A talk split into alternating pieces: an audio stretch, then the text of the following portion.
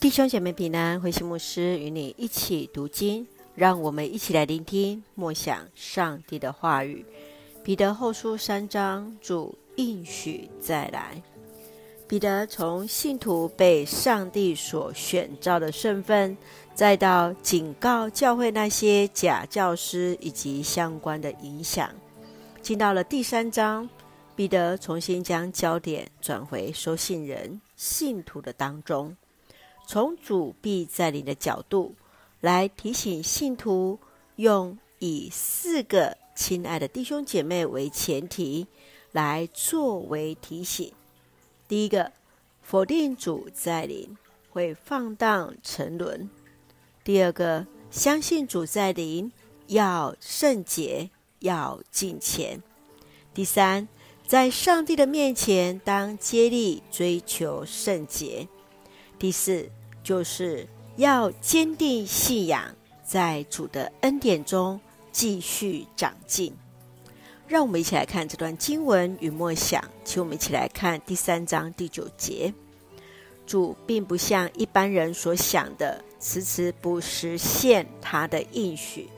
相反的，他宽容你们，因为他不愿意有一个人沉沦，却要人人悔改。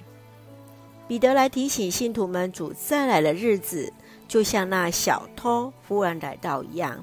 属于上帝的子民，都当以圣洁敬虔的心来等候主的再临。要知道，慈爱的上帝期盼所有人，也给予每一个人机会，得以在审判台前都能够来悔改。然而，当那日子来临时，每个人都要面对自己的选择，所以都当在等候的日子当中警醒生活。亲爱的弟兄姐妹，你如何帮助自己来面对生命中的挑战？你将如何来面对上帝的审判呢？圣愿主来帮助我们，真是在我们的生活当中来追求圣洁，来过那。上帝没有指责的日子，一起用第三章第十四节作为我们的金句。亲爱的弟兄姐妹，既然你们等候着那日子，就应该在上帝面前竭力追求圣洁，过无可指责的生活，跟他和好。是的，亲爱的弟兄姐妹，圣愿我们在等候上帝的日子当前。要竭力追求圣洁，与神和好。让我们一起用这段经文来祷告。亲爱的天父上帝，谢谢主赐给我们新的一天，满有上帝的恩典与同在。